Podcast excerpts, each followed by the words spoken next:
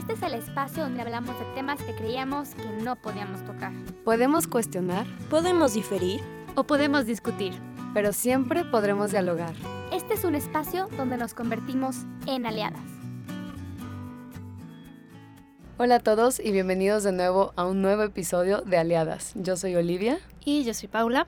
Y del otro lado tenemos a... No puede contestar. María. María, pero esperemos que algún día pueda estar por aquí. Qué bueno, Olivia, que ya nos pudiste acompañar. Los últimos Ya dos sé. no estuviste con nosotros. Ya las extrañaba. ¿Sabes qué? Yo no sé qué pasa porque no, nomás no logramos estar juntas de nuevo.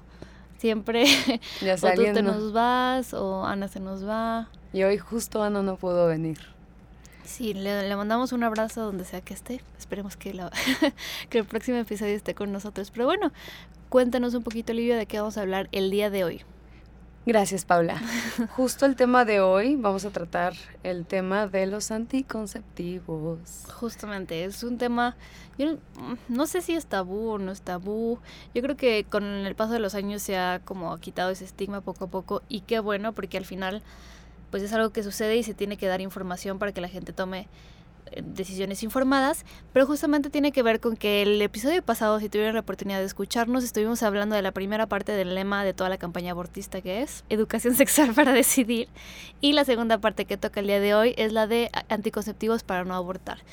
Si no lo escucharon, los invito a que vayan a escucharlo, está muy interesante, platicamos con una profesora, la directora de una preparatoria aquí en Guadalajara y nos da toda su perspectiva. Pero bueno, el día de hoy va a ser un, un programa un poquito distinto porque como que los otros ha sido como desenmascarar. Se piensa tal cosa de, de cómo inició el aborto, se piensa tal cosa de la educación sexual, no sé qué. Y el día de hoy nos queremos enfocar a informar. Al final, si queramos o no, sea bueno o no, el caso es que México es uno de los países con más embarazos en adolescentes. Y es una cantidad impresionante y también puede ser dolorosa porque son a veces son ni- es- se consideran estos embarazos entre 15 y 19 años. Entonces son niños muy jóvenes que han sufrido por muchas cosas, pero entre una de ellas es pues la desinformación. No conocemos nuestro propio cuerpo, no sabemos nada de anticonceptivo, digo, si no, si no conocemos nuestro, propio, propio cuerpo, perdón, y aún así nos sumamos a o nos entregamos a, a esa acción de tener relaciones sexuales desinformadas, pues lo más probable es que termine en eso, ¿no? Un embarazo no deseado y después se va haciendo esta bolita de nieve hasta lo que tenemos el día de hoy. Pero bueno, ¿por qué no hablamos un poquito de, de cómo surgió todo esto? A ver, Paula, danos un poquito de contexto. Ay, no para seguir hablar? el hilo. No quiero hablar de ya está un poquito eh, cohibida porque no ha estado los últimos dos episodios. Pero sí, ya sabemos que el, el, el siglo pasado se pues, entraron todos los anticonceptivos en el panorama, sobre todo con todo lo de la liberación sexual. Y pues por supuesto que México fue parte de eso. Y, es, y empezó como toda esta revolución mediática de, bueno, ¿cómo vamos a luchar contra todos los embarazos? Porque al final les dan estos anticonceptivos, piensan que es súper seguro y resulta que no lo son. Y sigue habiendo más y más embarazos, ¿no? Y lo peor de todo es que creo que lo ven como la solución, ¿no? Creo que mucha gente como acude a los anticonceptivos pensando que los va a sacar de puros o que los va a dejar de relaciones sexuales cuando quiera, donde sea. Y que por un lado sí es cierto, porque obviamente evitan, de alguna forma son microabortivos, pero lo que no saben es la consecuencia que tiene y que también hay otra opción que son el método natural, ¿no? Que más adelante nuestra invitada nos platicará un poquito más de esto Sí. pero que también es yo creo que una opción súper válida, que sí es igual o mejor en cuanto, o sea, es igual de efectiva y no le hace daño a la mujer, ¿no? Sí, eso de meterse cosas Evasivo. extrañas, sí, nunca, nunca he sido fanática de eso. Pero justamente se ve una, como decía, una campaña mediática súper fuerte. ¿Por qué? Porque en 1974 se funda lo que es la CONAPO, que es el. Consejo Nacional de Población, y resulta que a la, a la mitad de la década de los 70, pues podemos ver este porcentaje que, por ejemplo, en los matrimonios solo el 30% de las mujeres utilizan anticonceptivos. Para finales de la década de los 90 ya son el 70%. O sea, que nos dice que estas campañas fueron muy efectivas, como que la gente empezó a tomar más, más anticonceptivos. Y entre estas campañas empiezan los lemas como, hay tres como los más populares, unos que son vámonos haciendo menos. Y uno súper impactante fue el de la, la familia pequeña vive mejor. O sea, eso, no sé, yo creo que es, es un ataque súper fuerte a la familia. Que, porque no sé si, si nos hemos dado cuenta, pero el día de hoy existe un estigma de que cuando ves una familia con muchos hijos, como es que no son conscientes, es que no tienen televisión, porque por eso los papás se pasan teniendo hijos. O... Sí, o piensan que literalmente la familia grande vive peor, ¿no? O vive con menos cosas, o literal, no, o sea, a mí una vez me acuerdo en el colegio que me decían, ¿ustedes qué opinan? ¿Que la familia pequeña vive mejor que la, que la grande o no? Y muchos contestaban que sí, porque obviamente yo creo que para todo mundo es más fácil en la mente, o sea, mentalmente, decir mantener a una familia pequeña es mucho más fácil a una familia tal vez de siete hijos, ¿no? Y la verdad, lo cierto es que es una ecuación mucho más difícil y más complicada y más completa que solamente eso, ¿no? Menos hijos y ya. Sino que, pues, al final la familia grande termina ayudándose muchísimo. Yo las, las familias grandes que conozco son de las familias más cariñosas, que todo el mundo se quiere, que sí evidentemente pueden tener unos principios, digamos, unos inicios como un poquito complicados, pero conforme van creciendo, esos mismos hijos regresan a la familia, le dan eh, a los padres lo que ellos trabajaron por ellos. Entonces, sí es un ataque a la familia que dio muchísimo, muchísimo resultado. Entre otros de los lemas está el de planifica, es cuestión de querer y tal y tal. Pero no es hasta 1985, Olivia, que empieza a haber material dirigido hacia adolescentes. hacia adolescentes, justamente. Porque todo era hacia las familias, los casados, tal y tal. Entre esos programas que hicieron está uno que se llama Zona Libre, que es un programa de radio que lo, lo, estuve escuchando porque resulta que sigue hasta hoy. No sé cómo se ha ido transformando con el tiempo, pero ese programa salió en 1985, solo era para el Estado de México, ahora está en internet, lo puedes escuchar cuando quieras. Y si es un programa eh, donde se habla de sexualidad, te responden todas tus preguntas. Pero está interesante porque eh, si revisas el documento con... El, documento del gobierno donde justamente se extiende o se, desarrolla toda la estrategia nacional para la prevención del embarazo en adolescentes, dice que el fin de este programa era fomentar que primero definieran su proyecto de vida a los adolescentes, después que le fuera proporcionada información para prevenir los embarazos no deseados, como hemos estado hablando, y promover el retraso de la unión. Y eso queda súper ambiguo. O sea, ¿qué es eso? Que, que no se casen, que, o sea, que tengan como esta perspectiva de que el matrimonio solo, o sea, no cabe en tu proyecto de vida porque te atrasa o como que se van implementando todo este tipo de estigmas, de, no sé, contrarios a la familia. Y ahora, pues, los que tienen familias grandes, los que deciden casarse pronto, los que deciden casarse siquiera es como terrible, ¿no? Que se están arruinando, su vida. Y sí es un programa un poquito peligroso porque justo lo estaba escuchando hoy. Y tienen un programa de, ¿cómo se llama? De nuevas masculinidades o algo así. Entonces era justamente eso. Defíneme qué es la masculinidad. Y hablaban de, y la masculinidad era como igualada a machismo, que no es lo mismo, ¿sabes? Claro que no. Entonces hay que tomar todos esos programas con pincitas, pero como decía, al final esto, estos esfuerzos se hicieron, también hicieron radionovelas para fomentar todo esto y telenovelas, o sea, así impresionante y resulta que pues ya para 1999 por lo menos en los matrimonios, las mujeres casadas, hasta un 70% usaban anticonceptivos. O sea, en 1970 eran solo 30 y a finales de los 90 ya eran 70%.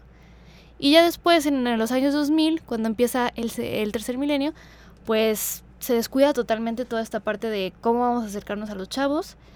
Y pues resulta que el día de hoy somos el país con más embarazos en adolescentes y aquí estamos, ¿verdad? Entonces, pues es una, es una estadística terrible que duele muchísimo. Y justamente como mencionaba, pues el día de hoy se va a tratar más que nada de informar. Hoy tenemos una invitada muy, muy especial que justamente nos va a hablar de todo eso, ¿no? Cómo primero tenemos que conocernos a nosotros mismos antes de meternos en relaciones sexuales, entender nuestro propio cuerpo como mujeres y a partir de ahí, pues, saber, saber cómo actuar de la manera más adecuada. Mari Carmen, bienvenida. Bienvenida. Gracias, muchas gracias por invitarme y pues por abrir este tipo de espacios, porque sí se necesita como este tipo de contenido para poder, este, pues, hacer un contrapeso, ¿no? A toda la falta de información o a la información sesgada o la información ideologizada que existe y que muchas veces, tristemente, yo veo dos cosas. Una es que aparte de una como búsqueda legítima por querer saber y por querer actuar bien, pero pues las bases son las que están como, este, o no tienen acceso a información o no hay quien oriente para generar un análisis sobre las cosas que reciben y o también puede ser que ya de entrada haya una mala intención previa, ¿no? Que es un poco lo que estabas contando tú. Entonces, este, pues se necesita eso, ¿no? Como algo que haga contrapeso y me, te meta un poco de ruido como para decir, ay, o sea, Sí. ¿qué onda, no? El otro O lado de sea, la moneda. ¿quién- ¿Por qué de este lado dicen una cosa y de este otra? Y sobre todo, bueno, al menos desde mi perspectiva, yo me he dado cuenta que, pues, nos dejamos llevar mucho como por el impulso, por la emoción, por e- la opinión, incluso es que yo creo que está bien. Ah, entonces, está bien, ¿o qué onda? Y si tú vas a las bases y vas al, al- a la evidencia, pues, híjole, te, te enfrentas con la realidad y con la verdad, que es lo mejor que existe, porque eso te da un poder para poder decidir y, este, Claro. y ser mejor persona también. Sí. Pero platícanos un poquito de ti, Mari Carmen. ¿A qué te dedicas? ¿Qué haces? Pues mira, yo ahorita, exac- exactamente en ese momento, estoy certificándome como asesora del método Creighton, bueno, el modelo Creighton, que es un modelo que se desarrolló hace cerca de 50 años más o menos, un poquito más, este, en el cual se tomaron las bases del método Billings, que es un método de seguimiento de observación del moco cervical, como una, un biomarcador que servía para identificar los momentos de fertilidad e infertilidad de la mujer. Sin embargo, en ese método, en el Billings, pues se vio que quedaba mucho como la interpretación personal de la mujer que aplicaba el método, ¿no? Claro. Entonces, lo que hicieron los doctores que empezaron a desarrollar este método en específico fue estandarizarlo científicamente y entonces le dieron nomenclaturas específicas, le dieron este características, este técnica, eh, la forma de enseñarlo muy estandarizada que eso permite que el sesgo baje y que tengas información como mucho más este real, ¿no? Y también que la interpretación sea mucho más sencilla para quien te enseña a poder identificar tu fertilidad en la mujer, es decir, saber en qué momentos eres fértil, en qué momentos no eres fértil y a partir de todo esto que fueron como este estandarizado, se dieron cuenta de que tenían información suficiente para generar una nueva como orientación médica dentro de la Mm. ginecología porque veían patrones, veían este pues que se repetían ciertos este síntomas, que algunas cosas que sucedían estaban correlacionadas con otras circunstancias ginecológicas y así. Entonces, a partir de ahí surgió la Naprotechnology, que esa tiene como unos 30 años, y ya es la manera en la que te puede asesorar un médico especializado para que tú recibas un tratamiento de, se le llama medicina restaurativa, es decir, que restauren las funciones naturales de tu cuerpo. Y se evita el efecto secundario de los métodos anticonceptivos que se utilizan como medicamento y se evitan este, intervenciones como muy agresivas o extremistas, por ejemplo, de que, ah, ¿sabes qué? Pues vemos que tienes un quiste, entonces te quitamos todo el ovario. ¿Y qué tal si pues del otro no ovulabas? Ah, entonces ya no puedes tener hijos, ¿no? O cosas Claro. así. Entonces, como que buscan siempre la naprotecnología y el modelo Creighton respetar la y valorar la fertilidad de la mujer como algo que es parte de su salud general, que no solo es pues para que puedas tener hijos y ya. Y bueno, pues me estoy certificando en eso. y este y pues a la par estoy con un proyecto personal en el que yo quiero empezar a difundir, bueno, ya llevo un año más o menos trabajando en la difusión de algo que se le, bueno, se le llama este métodos de apreciación de la fertilidad y en en inglés se le llama body literacy, que en español está como que medio difícil De traducir. Ajá, de traducir, pero es como conocer qué le pasa a tu cuerpo, ¿no? Claro. Como tener información sobre cómo funciona tu cuerpo, ¿no?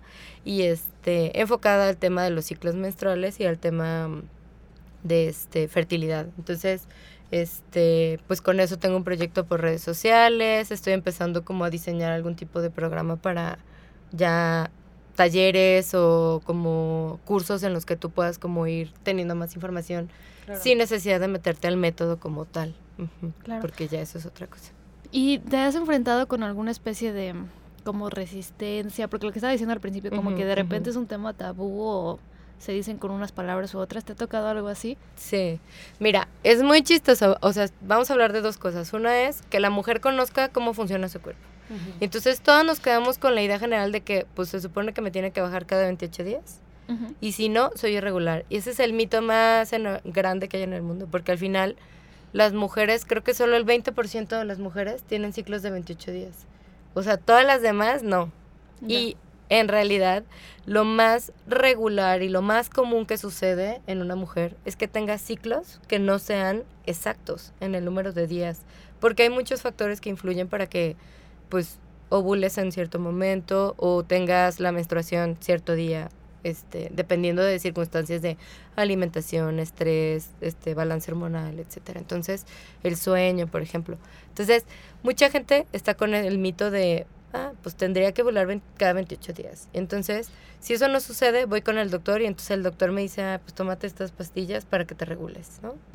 Otro, por ejemplo, otra resistencia enorme como entre las mujeres es qué flojera. O sea, como que neta, o qué asco, por ejemplo, ¿no? Guacala, porque tengo que ver mi moco cervical, porque tengo que estar al pendiente de si me baja o no, nadie tendría que hablar de ese tema.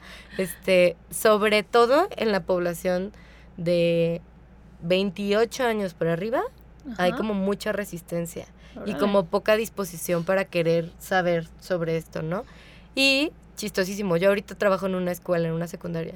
O sea, los chavos, tal cual millennials, X, les parece lo más natural del mundo hablar de esto y eso está bien chido, porque de alguna manera para ellos sí es como natural, normal, no les da pena. El otro día compartía en redes sociales de que algo sobre los hombres que les da como miedito ver un comercial de toallas femeninas. y este y muchísimas de las que me contestaron me decían, bueno, en realidad es, yo siento más incomodidad de mi mamá, de mi tía, de mi hermana, es la que me pone cara o me hace ojos cuando le digo que me pase una toalla o cosas así. Entonces, esa es una, ¿no? Como que el tema da pena, da este como vergüenza este, y por lo mismo también, y creo que tiene que ver con la desinformación, o sea, pues tampoco los papás no transmiten como esta parte, y en las escuelas es muy básico, o sea, te explican que, ah, pues sí, cada cierto tiempo a la mujer le va a bajar si es que no se embarazó y entonces, este, pues ya, ¿no? O sea, te tienes que estar al pendiente. Pero, por ejemplo, hubo una época en la que entonces, bueno, esas resistencias algunas. Luego, con mujeres para ofrecérselo como un método de planificación familiar, de paternidad responsable, es, bueno, porque implica tiempo, implica paciencia, implica dedicación, implica generar un hábito nuevo de autoobservación que antes no tenías. Y muchas veces es como, ay no, yo soy súper distraída, qué flojera. Mejor algo que sea permanente y que me quite el pendiente de estar viendo qué onda. O no, mi marido no me va a hacer caso y este dice que eso no sirve y entonces pues, mejor no. Otra es gente que piensa que solamente es un, o sea, como que porque dentro de ciertas religiones o hay un perfil de personas que este viven una religión y que este los utilizan y entonces dicen, "Ay, entonces no ha de servir."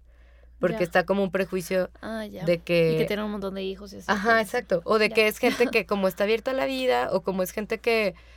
Está el prejuicio, ¿no? Eres ignorante porque eres creyente, entonces, este, pues eso no va a servir. Pero no tiene nada que ver. Por ejemplo, en Estados Unidos hay un movimiento fuertísimo sobre medicina restaurativa y muchísima gente no es creyente porque en realidad tiene bases científicas esto, claro. ¿no? Entonces, tiene por ajá.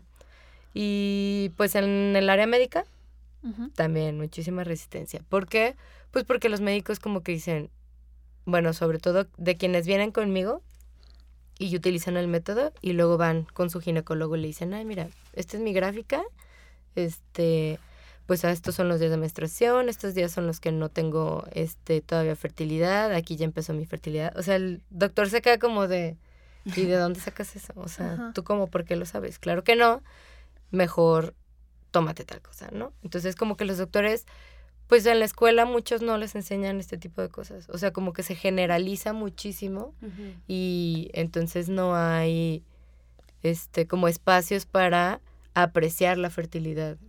Por esto mismo que dices, yo creo, ¿no? O sea, de pues la familia pequeña vive mejor y esas cosas, este, yo creo que por ahí va. Yo creo que más bien el tema como también es mucho generacional, ¿no? O sea, si tú dices, oye, las personas que están viniendo ya de secundaria, si ya no lo ven tabú, si ya no se sienten incómodos, si ya se puede hablar abiertamente de este tema hasta hombres y mujeres juntos, ¿sabes? Porque yo toda la vida fui en colegio de mujeres y me acuerdo una vez que, que alguien dejó una cótex, se le cayó, creo que fue a mí. Sí. Ay, creo que fue a mí. Y la maestra de, ah, no, una niña dijo, ¿a quién se le cayó esta toalla? Y obviamente nadie levantó la mano porque dijo, qué pena, o sea, todo el mundo estábamos de que qué pena, qué pena. Y la maestra la reportó, literal, por haber preguntado quién es la toalla, ¿no? Porque era como, ¿cómo expones a tu compañera? Ajá. Entonces yo creo que ni mi mamá me habló de esto, ni mi abuelita, ni el colegio, porque yo creo que era tan, esto es tema de mujeres, lo tratan las mujeres, o tú descúbrelo solo porque es tu cuerpo, es tu asunto. Pero, por, o sea, lo que decía Mari Carmen, ¿no? De, es que los doctores tampoco se sienten como con la libertad de, o tal vez tampoco te lo mencionan, pero imagínate los que ya vienen como con este tema digerido en decir, si ya no me da pena, si ya no, no lo vemos como algo tabú, hasta mejor informados y es algo que ya se puede tratar entre la sociedad y hasta puede venir mejor, ¿sabes? Porque si ya se, se habla tan abiertamente, hasta puedes recomendar o puedes decir, ah, es que, no sé, ay, el moco y tal, y ya no va a ser como, ay, no, qué pena, qué asco, que no se va a ser, ah, claro, es que es natural y de esta forma, bla, bla, y evitar así los anticonceptivos, ¿no? Sí, sí. Y aparte sí, te- hay muchísima... Hay muchísima desinformación. Yo me acuerdo de mis clases de biología. No me acuerdo absolutamente nada de lo que vi. Sí. Nada, o sea, ni siquiera estoy segura que Sí, tocamos no. el tema de bien del ciclo menstrual ni nada. Entonces, desde ahí, o sea, sabes que no, no hay maestros capacitados, o no sé si también sea la edad en ese momento, porque yo también fui un colegio de niñas y no era como que hay la pena de hablar del tema con los hombres, pero al final era como a nadie le interesaba de todas Exacto, formas. Está sí. chiquita, da igual. Sí. Sí. Y claro que sí, siempre el pánico que surgía cuando te bajaba y no traías una toallita y luego la tenías que esconder. Yo siempre la escondía como en la, en la manga de mi suéter, así. Ajá. Metía mi mano en la manga de mi suéter y ya me iba al baño. Pero sí, o sea, empieza desde esas cosas y justamente yo creo que sí puede ir cambiando poco a poco. Pero ya metiéndonos un poquito más, porque ya vimos que tienes muchísima información que nos interesa un montón. Háblanos, es que no sé, yo siento que las preguntas que te mandé ya son mega generales, viendo todo lo que nos estás diciendo. Pero tú ya nos podrás ir orientando un poquito más para que nosotros entendamos como la maestra de biología que nunca tuvimos, eh, qué onda con el ciclo menstrual, cómo debemos entenderlo y cuáles son los errores que tenemos comúnmente. Pues ve, el ciclo menstrual en sí es un proceso natural que está influido por las hormonas de, este, del cuerpo de la mujer y que su objetivo principal es la ovulación, no es la menstruación. Entonces, normalmente como que todo el mundo, no sé, o sea, se llama menstrual porque pues es del mes y la menstruación, pero en realidad la ovulación es el, este, como el, ¿El objetivo? el objetivo o el punto más saludable del ciclo. Porque al final la menstruación es una consecuencia De una ovulación que no concluye en un en una concepción, ¿no? Entonces, o sea, es como el efecto. Entonces, la, la ovulación, pues es un proceso que puede, o sea, el ciclo menstrual lo puedes dividir en dos partes, básicamente. La fase premenstrual y la fase este, preovulatoria, perdón, y la fase postovulatoria. Y en la pa- parte preovulatoria es una fase que este, es variable, es decir, no sabemos exactamente cuánto tiempo este, dura. ¿Por qué? Porque depende de lo que les decía hace ratito, ¿no? Mm, El sueño, la alimentación, el estrés. El estrés afecta muchísimo para que se dé o no se dé la ovulación, para la regulación hormonal, porque al final el estrés genera una hormona, que es el cortisol, y que bloquea de alguna manera la producción de las otras hormonas. Damn. Y yo ya decía, algo pasaba. Sí, entonces, por ejemplo, este, pues eso retrasa la situación objetivo, porque el, o sea, tu propio cuerpo es tan sabio que dice, a ver, reina, o sea, Sí. neta quieres prepararte para concebir. Ujú. O sea, él no sabe si tienes novio o no, o si vas a tener relaciones o no. O sea, el, el cuerpo se prepara.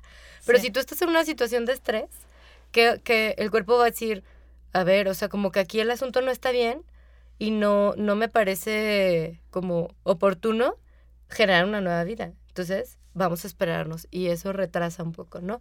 La alimentación, este... mm, También si tienes otras condiciones médicas, por ejemplo, sobre todo este, enfermedades como ah, desbalances de tiroides, eh, um, ovario poliquístico, que tengas algún tepa- tipo de problema este, de enfermedades autoinmunes. Esas cosas afectan mucho el ciclo menstrual. El consumo de cafeína, que Sí. bueno. No. nos- Sí, yo Te hablan a ti, Olivia. sí, es Sí. un tema que nos... Sí, este, mano. que impacta mucho, pero bueno, el cuerpo también se va, o sea, va haciéndose resistente a ciertas cosas o Pero- aprende a funcionar bajo esas circunstancias. Paréntesis, ¿no? o sea, Ajá. ahorita de eso, ¿no? El cuerpo se, se acostumbra. O sea, no es ley que si yo tomo café me afecte o sí. No, bueno, depende. O sea, hay personas que son resistentes a la cafeína, hay personas que la cafeína no les hace nada, pero normalmente sí la cafeína tiene un efecto como negativo para el ciclo menstrual. Eso lo digo también con dolor en mi corazón porque también amo el café. Pero este es cosa de ver. O sea, a lo mejor si Claro. tú tomas mucho café y aparte neta tienes súper mal este hábitos de sueño y aparte tienes algún tipo de enfermedad que puede estarte afectando o así, a lo mejor sí es bueno que consideres dejarlo o disminuir el consumo. Pero bueno, o sea, lo primero es esa primera fase es la preovulatoria y entonces afectan muchas cosas. ¿Cómo nos damos cuenta nosotras de que va a llegar la ovulación? Uno de las mejores este, señales o biomarcadores es el moco cervical. Y entonces en ese se basa el método Creighton, el método Billings, incluso el cinto térmico también toma en cuenta la presencia de moco cervical. Va apareciendo el moco como un moco seco, opaco y pequeño y después se supone o se esperaría que fuera creciendo a ser un moco más elástico, más transparente y con presencia de lubricación. Es decir, que tú sientas al momento de pasar papel higiénico, que sientas lubricación o que resbala, Mm. ¿no? Entonces, eso, o el típico este que le dicen que es como clara de huevo, el moco, ¿no? Entonces, este, eso nos habla de fertilidad porque el estrógeno es la hormona que está desarrollándose en la primera fase del ciclo, mientras que la hormona folículo estimulante que se genera en el cerebro manda una señal a los, a los ovarios y el ovario despierta y empieza a estimular folículos. Los folículos es como quien dice el inicio del desarrollo del óvulo. El óvulo, en este, bueno, en este caso el folículo, pro, este, ay, se me fue la palabra, genera o produce, perdón, estrógeno. Ok. Y entonces produce estrógeno y el estrógeno manda una señal a la, al cervix, que es la entrada a la vagina, al, al útero, perdón, que está entre el canal vaginal y el útero. Y este lo que hace es que estimula ciertas células que se llaman criptas cervicales y es en donde pro- se produce el moco cervical. Entonces, el estrógeno produce un moco cervical que entre más cantidad de estrógeno haya, va a ser más transparente, más elástico y más, este, ¿cómo se dice? Y más ahí es lubricante. cuando sí te puedes embarazar. Exacto. En la etapa de presencia de moco cervical es la mayor probabilidad, o sea, es la mayor probabilidad de este de embarazo. ¿Qué pasa? Estás en, en fase fértil. Normalmente es de hay mujeres que se embarazan como, perdón, que su fase fértil puede durar 8 o 10 días. Porque dependerá de la cantidad de moco cervical que producen, dependerá de también este otra cosa importante que es cuando se da la ovulación, normalmente hay un pico de este de que había la mayor producción de estrógeno y de pronto ¡fum! baja drásticamente. Porque es el momento en el que se expulsa el óvulo, se rompe el folículo y entonces lo que queda de este del folículo en el ovario empieza a generar progesterona. Y la progesterona le manda mensaje a las criptas cervicales para decirle ya no produzcas moco. Y entonces, ¡fum! se, se, se elimina. ajá, o sea, ya no hay nada de moco cervical. O podría haber otra vez un poco de moco, pero así como muy seco, opaco. ¿Qué pasa? Que este, entonces el moco es como una válvula que permite, de alguna manera, la entrada o, las, o, o la, vi- o la vida, que se mantengan con vida los espermatozoides. Esa es la función del moco cervical. Ah, Y ya, o- bueno, otra de las cosas que siempre se dice es como que tienes muy pocos días al mes para tener relaciones, ¿no? Porque... O sea, si sigues ese método.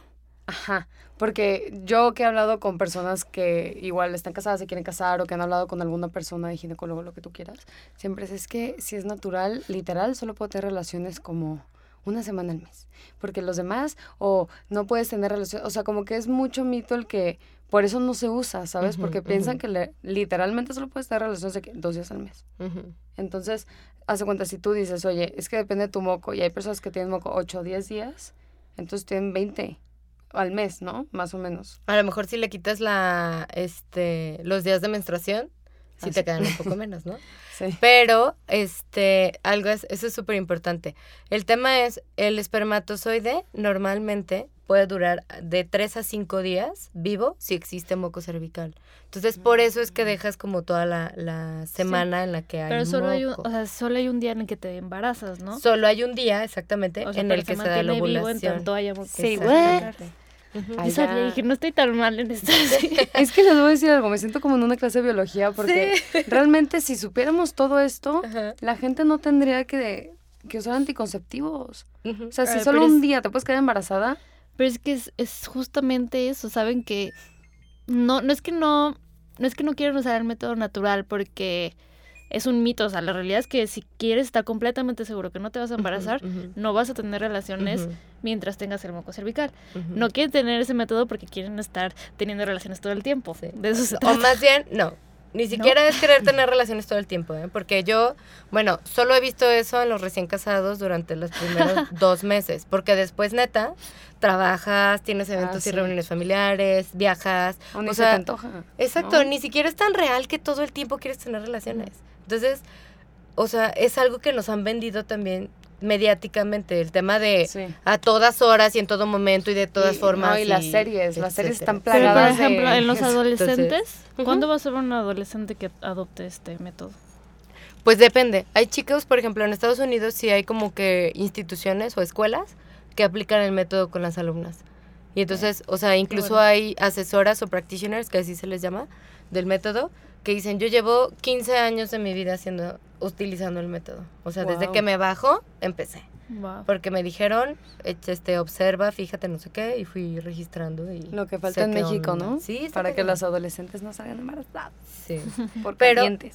Justo es, o sea, es parte de esto que dices. O sea, la, bueno, la idea del quiero tener relaciones cuando se me dé la gana. O sea, Ay, el sí. tema del, ay, pues si ahorita se puede, ching, su madre", o sea, ahorita no, Sí. perdón, no, No, sé sí. si No, se sí, puede no, sí, sí. No, es 100%. Y creo que también es mucha como falta de dominio corporal. Ajá, o la sea, verdad. sí. O sea, ni siquiera cayendo como, como en, ay, es que es pecado, porque realmente creo que cuando te dejas llevar muchísimo por tus impulsos, ni siquiera estás Ujú. pensando en, no sé, si me embarazo, ¿cómo lo voy a hacer? A ver, tengo Ujú, 15 ujú. años, ¿en qué estoy pensando? ¿Por qué ahorita? ¿Por qué con él? Si ni siquiera me voy a casar. Porque, o, o sea, lo que decía Paula, ¿no? De solo el 30% de las mujeres casadas usan y luego el 70% y, y luego qué pasa con el otro margen, o sea, ¿quiénes son las que sí lo usan, la que no, las que no? O sea, ¿por qué a tan temprana edad se está desarrollando tanto la sexualidad si antes era de hasta que te cases? Y ahorita ya es si tienes conciencia, yo creo. O sea, hay niñas que salen embarazadas chiquititas y luego culpan a, es que cómo es posible el aborto, por qué no es legal para esas niñas y, y no me quiero meter en ese tema porque es otro completamente diferente, pero porque hay también circunstancias muy diferentes, pero yo también creo que si hubiera educación sexual de la manera más correcta y asertiva, te ahorrarías todos esos problemas, ¿no? Y el dominio corporal, yo creo que es también súper Sí, clave. Súper Y- clave. Y normalmente es algo que no nos enseñan, que podemos dominar nuestro Sí. impulso sexual. O sea, en ninguna parte. Porque, ¿qué pasa? O sea, vas a el día del estudiante, vas al concierto, vas a la feria de no sé qué, y en todos lados regalan condones. Sí. O sea, Sí, sí. a mí es algo que yo digo, ¿por qué? ¿Por qué te regalan condones? Si no es algo necesario para tu salud. O sea, es más necesario una toalla femenina. Sí. Porque eso no lo puedes evitar. Y eso es parte de un proceso natural. Neta, Seguro Social deberían regalar mm, toallas este, femeninas en lugar de o condones. copas para no, Por ejemplo, ándale. Sí, para claro. no contaminar. Regálate, regálale la copita a la chavita y ya te, te quitas de estar generando contaminación. Pero, claro, como creemos que los niños no son capaces de De entender lo que es el autodominio, mejor te doy algo para que en el momento tengas una forma de evitarlo, ¿no? Entonces, yo les digo a las chavas, o por ejemplo, hubo un tiempo en el que daba conferencias en escuelas, sobre todo en prepas, que es más chido hablar del tema, la neta, porque Sí. ya tienen como un poquito más de este foco Como para más despertado este tema, ¿no? Y, y tienen más análisis. Yo igual les explicaba esto el ciclo y entonces ya en moco cervical, bla, bla, bla, aparece, pum, sale el óvulo, todavía tienes tres días porque tu cervix todavía se está empezando a cerrar, pero al cuarto día ya no te puedes embarazar. O sea, si te esperas esos días, los demás Ya. ya china libre y a la hora que quieras. Y con certeza, libertad, tranquilidad y paz mental absoluta de que no te vas a embarazar. O sea, hasta casi casi les decía a las niñas como tips si quieres tener paz mental. O sea, ubica si ovulaste o no ovulaste, ¿no? Pero es el, ay, no. O sea, ¿cómo? Tengo que fijarme, tengo que ver, es que se me olvidó, es que fui con prisa a hacer pipí, es que, o sea, hay muchas cosas, ¿no? Pero al final todo recae en el tema del tiene que ver contigo, con lo que es mejor para ti, con lo que te mereces realmente. Sí, Yo, o sea, como que a mí me encanta usar esa palabra. Tú te mereces lo mejor. O sea, ¿qué prefieres darte?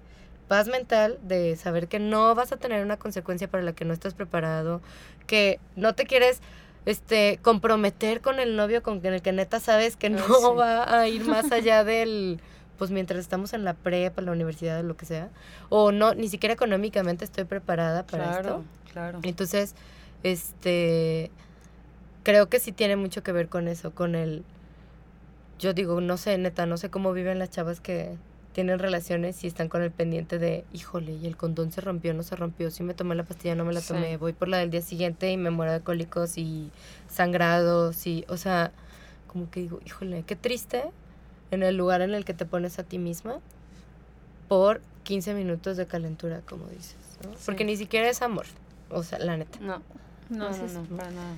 Y además, digo, yo siempre he pensado qué necesidad de meter cosas extrañas a tu cuerpo. Aparte Sí, es es que. Cuando digo el puedes- problema que tampoco miden lo que les puede afectar. Yo he escuchado muchísima gente que se toman las pastillas anticonceptivas y les cuesta un trabajo embarazarse. Ah, Ujú. sí, después Pero ya. la vida, y luego van in vitro y también es Ujú. súper doloroso y es súper también, digo, doloroso el, el- El como el proceso. proceso, pero también emocionalmente decir, ching, qué mal que yo, por mi naturaleza no me puedo embarazar solita, por todo lo que me metí por evitar este momento, ¿sabes? Ujú. O sea, es todo lo que conlleva, pero la verdad es que yo justamente he pensado que la sociedad te dice, tómate la pastilla roja para no sentir o para que te sirva. Y no sabes lo que es la pastilla roja. Entonces se te hace muy fácil, claro, me va a funcionar, pues me la tomo y ya. Ahorita me funciona, no me Y no sabes lo que le hace a tu cuerpo porque pues no se ve reflejado en tu piel o que algo te pasa así evidente. O porque es cómodo. Claro, no la manches, qué chido tres años de que no me baje. Neta, sí. O sea, No, qué horror. hay gente que puede decirlo ¿no? y lo dicen muchísimo. O, ay, si te quitas el pendiente. O, ay, este... No, no, no, no. Así- Es que sería en contra de, de- de tu naturaleza. O sea, y yo creo que desde ahí ya estás cometiendo un error. Sí. Y creo que el, la prim- el primer punto es pensar que la menstruación es algo malo. Sí. que es un castigo para las mujeres, que es algo que tenemos que padecer y que tenemos que sufrir y que es castigo para nosotras y así. Entonces, claro, si hay algo que te ofrece, pues China libre sin preocuparte, sin incomodidad, sin cólicos, pues claro que es atractivo para quienes tienen una percepción negativa de esto, ¿no? De Sí. este proceso natural. Entonces, y los doctores, ahí sí yo también brinco y digo, oye, no manches, ¿cómo tú sugieres? Yo sigo varios ginecólogos en Instagram sobre todo, y muchos dicen, ve con tu ginecólogo para que te asesore y te este, recomiende cuál es el mejor método anticonceptivo para ti. Y yo digo, pues ninguno. Neta, ninguno tendrá que ser el que te Sí. recomienden, ¿no? Porque, bueno, mucho tiene que ver con el tema de la conducta, o sea, qué tan bueno eres en hábitos, pero, por ejemplo, si te tomas la pastillita o te pones el implante que te dura tres años, o te pones el DIU o el Mirena, que todo el mundo lo ama, por ejemplo, este, pero es muy cañón ver cómo al final, o sea, hay como un gap de ignorancia y un punto ciego, que ahí está, que tú sabes que existe, pero pues como que te haces mensa. Pues Sí. que lo, lo más cómodo es simplemente Sí, porque eso. tipo en las cajas de métodos anticoncep de pastillas, de los hormonales sobre todo, ¿no? Que es como en los que estamos más enfocadas. Los hormonales traen una, así un bonche enorme de contraindicaciones. O sea, si tienes varices de estas de las rayitas, o sea, una venita, ya no podrías tomarlo. Porque eso significa que tu circula- circulación no es adecuada y tienes riesgo de trombosis. Imagínate. O sea, el doctor, hay muchos doctores que no hacen ese tipo de filtros, ¿no? Claro. Y luego, por ejemplo, vas tú a, este, no sé, tienes situación médica, vas al, al doctor, vas a urgencias, me ha tocado ver historias así. Sobre todo, por ejemplo, en Estados Unidos supe la historia de una chava que llegó a urgencias porque la mujer se estaba muriendo y le decían, ¿tomas medicamento? Y ella decía, no. ¿Tomas algún medicamento? No, no. Pero llevaba 10 años tomando anticonceptivos hormonales. Pero como para no, ella no es un medicamento, no lo reportó. Se murió la chava. Y los papás a partir de ahí dijeron, what the fuck, o sea, ¿de dónde pasó esto? Y resultó que fue por consecuencia de tanto tiempo de consumir anticonceptivos, ¿no? Y los señores ya empezaron un movimiento su- justo como contra esto, el uso de los métodos anticonceptivos hormonales, ¿no? Y este hicieron un libro que perdón por mi inglés, pero se llama Sweetening the Pill Y ellos hablan de eso, ¿no? O sea, de un poco vamos, los a, vamos a pasar desmentir como la, los métodos anticonceptivos. Qué fuerte. Y ahorita que No hablabas de, bueno, hace un rato de que hablas de la, cómo afecta el estrés, yo tengo una historia que a mí me impresionó cómo, cómo de verdad el cuerpo, la mente impacta en todo ese ciclo. Hace como dos, tres años, una amiga había tenido relaciones sexuales y estaba como, estaba muy preocupada porque no había usado nada, tenía el- como el miedo de que pudiera quedar embarazada. Y tenía tanto miedo que estaba súper estresada, le dolía muchísimo la cabeza, se le retrasó el periodo y fue de, yo le dije, a ver, a ver, stop, o sea, ni siquiera sabes nada, vamos por una prueba. Ay, voy yo a una prueba, una maquinita a sacársela. Este, se la doy, sale negativo y al día siguiente le baja. Pero, ¿sabes? O sea, ya se le había retrasado. O sea, ese rollo que traía en la cabeza. Hizo que... Sí. Sí, y normalmente es mira, impresionante. o sea, imagínate el estrés afecta para la ovulación, pero justo después del, de la ovulación ya no hay cosa que pueda cambiarte el tema de la duración de tu fase postovulatoria y esto es algo que, que tiene que ver con eso que dices. O sea, te ovulas y tu cuerpo ya está programado para responder. Si no se da una concepción o si no se da una implantación a los 6, 9 días más o menos, tu cuerpo dice, ok, el endometrio ya no lo necesito como estaba engrosado. Entonces va y va para afuera y menstruación. Normalmente esa fase tiene una duración estable, Ya. que normalmente, o más bien, para decir que es una fase como saludable, tendría que durar entre 9 o hasta 16 días.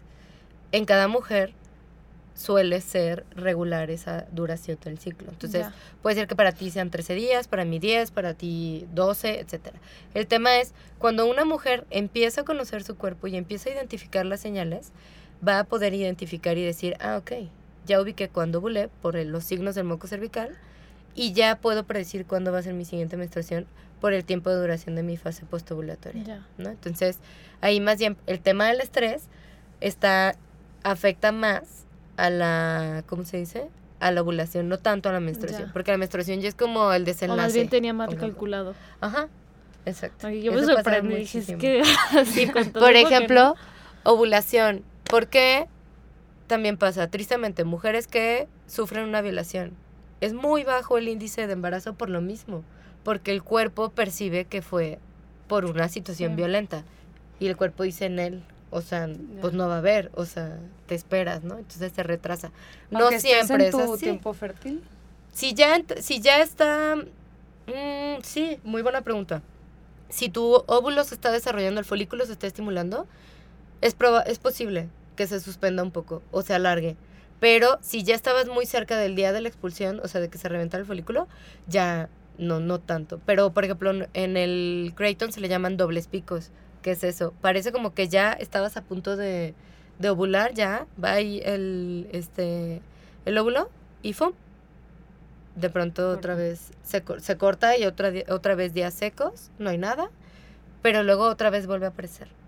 Es decir, cuando el estrés disminuye, cuando el estrés baja, tu cuerpo dice, ok, continuamos con lo que dejamos suspendido. Sí. Mujeres que tienen un ovario poliquístico, esto es súper común, porque como que el cuerpo percibe como el, vamos a sacar, no, vamos a sacar, no, vamos a sacar. Ya. Estrés no solamente es mental o emocional, ¿eh? estrés también puede ser dormiste mal, viajaste, este, tienes mucha chamba, eh, te enfermaste, o sea, algo que desequilibre la, la homeostasis del cuerpo. Entonces, por ejemplo, o sea, esto es como la base del método y hay, híjole, muchísimo más para poder hablar de qué puedes identificar del ciclo menstrual en la fase preovulatoria, cuando tú te das cuenta que el estrógeno tiene un efecto emocional en ti, en el foco que tienes Uh. para la concentración, para la atención, para este la productividad, como en los en la progesterona, por ejemplo, es una hormona que impacta más en la parte del recogimiento, del autoconocimiento, de relajarte, por eso quieres meterte en la cobija y ver solo Netflix y comer Sí. cochinaditas, ¿no? Este, cosas así, o sea, tiene su sentido. Por ejemplo, hay algo bien chido que se han hecho como mapeos cerebrales Ujú. y sal- han salido como la conexión interhemisferio de Ajá. derecho e izquierdo es mucho más intensa en el momento de la menstruación. Porque no hay tanta interferencia hormonal y entonces Ah, tu ya. cuerpo, o sea, tu cerebro está como más activo y más conectado. Entonces, tú sabes eso y tú puedes decir, ok, es momento de revisar qué onda conmigo, ¿no? ¿Qué onda con mi vida? No, de- no me tiro al drama, O sea, sino que veo que... Exacto. O sea, de voy hacia adentro de mí, genero como esta autoconocimiento, reviso, y luego ya que empieza el estrógeno a subir, en la parte, este emocional en la que te sientes muy productiva, que puedes con el mundo, que todo lo que habías dejado postergado hace 15 días, ahí lo terminas y dices, ya, denme más. Y aparte me siento súper bonita, aunque ni me peiné, ni me puse gloss, ni nada. o sea, sí. Y es eso. Entonces, si tú lo sabes, si tú lo conoces, pues tienes ahí un poder enorme. O sea, una capacidad enorme para ser tú de mejor forma, ¿no? Sí. Y, y claro, de establecer mejores relaciones también, de desarrollarte mejor, etcétera. Bueno, Mari Carmen, ya, ya llevamos un rato de aquí platicando, pero todavía nos quedan dos preguntitas. Ajá. A ver si, si nos Antes alcanza el tiempo. Sí, la verdad está súper, súper interesante ya. Y es súper real. Todo lo que nos cuentas, como que cada quien se siente súper identificada. Pero en cuanto. No sé si has visto que hay como una especie de campaña, no sé qué tan fuerte esté en redes sociales sobre si los dolores o menstruales deberían ser una razón válida para faltar al trabajo. ¿Tú Mm, qué piensas? O sea, cólicos. Cólicos. Sí, mira. quedando sin palabras hoy. Creo que puede ser una razón válida, pero necesita tener un diagnóstico médico. Y para tener un diagnóstico médico necesitas tener buenos médicos que sepan identificar la causa de ese dolor. Y muy probablemente, y lo más común es que sea porque una mujer puede tener endometriosis o puede tener este, sí, endometriosis, ¿para qué me voy a más? O ¿Qué sea, es endometriosis? endometriosis es que las células endometriales, que normalmente se desarrollan y crecen cada ciclo menstrual dentro del útero, Ujú. están en otras partes de tu cuerpo. Puede ser en el intestino, pegada a la vejiga, puede ser en el recto, puede ser en la vagina, puede ser incluso en las extremidades. Y entonces esas células endometriales pues se desarrollan cada ciclo menstrual, se crecen y se estimulan y provocan un dolor que es imposibilitante. Insoportable. Una, una característica de la endometriosis es justo eso, que el dolor ha ido en aumento y ha sido cada vez más incapacitante a lo largo de la etapa este, de desarrollo pues, de la mujer. Entonces, yo creo que sí, y normalmente una mujer tarda 10 años en promedio en recibir un diagnóstico adecuado sobre endometriosis. Entonces, Ay, no. puede ser que esto ayude a que una mujer reduzca esa estadística, ¿no? O sea, decir, neta no puedo, ah, neta ve con el doctor y que te investiguen, Pues sí. ¿no? Y entonces, puede ser, pero a criterios subjetivos y personales, híjole, no lo sé tanto. Aunque sí hay mujeres que realmente no pueden. O sea, se echan cinco ibuprofenos cinco días antes de que les baje y aún así no rinden y hay mil de tratamientos y sí, sí son muy incapacitantes. Entonces yo creo que sí podría ser con o sea, con indicación médica, pues Adelante, ¿no? sí se necesita. Y ya para terminar, porque ya nos estuviste escuchando en el primer bloque, que era sobre el lema de la campaña abortista de anticonceptivos para no abortar. ¿Qué opinas de eso? Pues creo que es un engaño como muy práctico, porque al final hay anticonceptivos que son abortivos y eso muchas mujeres no lo saben, sobre todo los este los anticonceptivos que están localizados en el útero, como el Mirena o el DIU.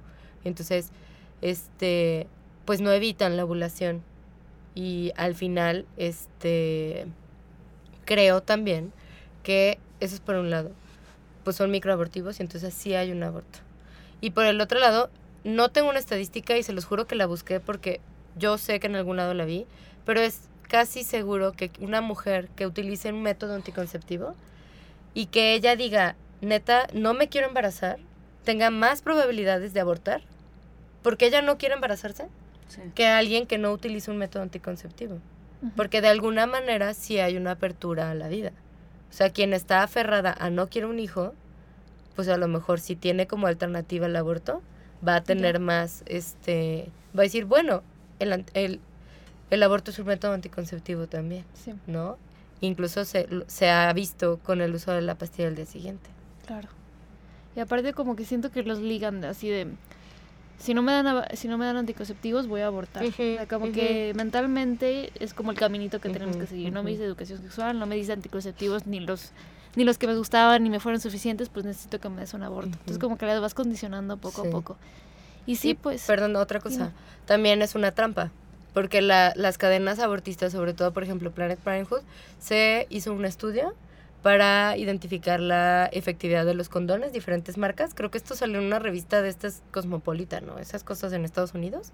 Y la que tenía mayor índice de efectividad eran los condones que regalaban las cadenas de Planet Parenthood.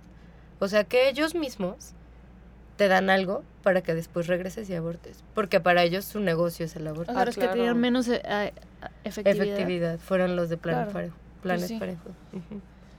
Pues sí, al final sabemos como que crea esta como decirlo, esta falsa seguridad, te refugias en eso y pues terminas teniendo un bebecito. Se les dijo. Pues Sí, sí, eh, no sé si nos quieras dar un último mensaje, Mari Carmen, para despedirnos aquí de O nuestros algún escuchas. tip o algo que, Sí. que de verdad quieras dejar. Pues yo lo que siempre digo es, pónganse atención, o sea, y algo también que está muy relacionado es, sigue tu intuición, o sea, también tu intuición habla de qué es lo que te mereces y lo que está bien para ti, y entonces, o sea, ponte atención de, y empieza a registrar, que eso es fundamental, o sea, el tema, no digo que tengas que ir con alguien para que te enseñe un método este, natural de apreciación de la fertilidad, porque a lo mejor no es el momento para que lo hagas y no es necesario para ti ahorita, pero sí puede ser útil que empieces a darte cuenta cuándo me da migraña, cuando neta la colitis no la aguanto, cuando estoy odiando a todo el mundo, o los días que siento que estoy así arrasando con el mundo como súper productiva, súper intensa, no sé qué. Eso te va a dar señales de que te está pasando y te vas a ir conociendo. Y ya, pues después viene el otro, ¿no? Perfecto, pues déjanos tus redes sociales para que todos aquí te puedan seguir. Hoy sí. En Facebook estoy como Mari Carmen Pérez, asesora de Creighton, del modelo Creighton en Guadalajara. Algo así, un nombre enorme. Pero mejor les doy Instagram. En Instagram es arroba mis.díaz-bajo. Díaz sin acento. Aparte está padre- bueno, mi intención de ponerle ese nombre es para que no solo nos enfoquemos en, nos enfoquemos en los días de menstruación. Ah, sino en días de todos días, los no días de apellido. No, Ah, días de con ese, sí. Sí, está muy padre, siempre tiene muy actualizado todas sus redes sociales, dando consejos, dando estadísticas, entonces les va a servir bastante. Mari Carmen, muchísimas gracias por habernos acompañado Ay, el ¿de día de hoy. Gracias a ustedes. Y muchas gracias también por escucharnos. Y también les vamos a pasar el libro que nos estaba comentando Mari Carmen en nuestras redes. Y no nos dejen de escuchar. Nos da mucha alegría saber que están aquí todavía. Y los esperamos para el próximo capítulo. Y esperemos que Ana ya pueda seguir aquí. Bueno, muchísimas gracias y pues esperen el próximo programa la siguiente semana. gracias. Bye.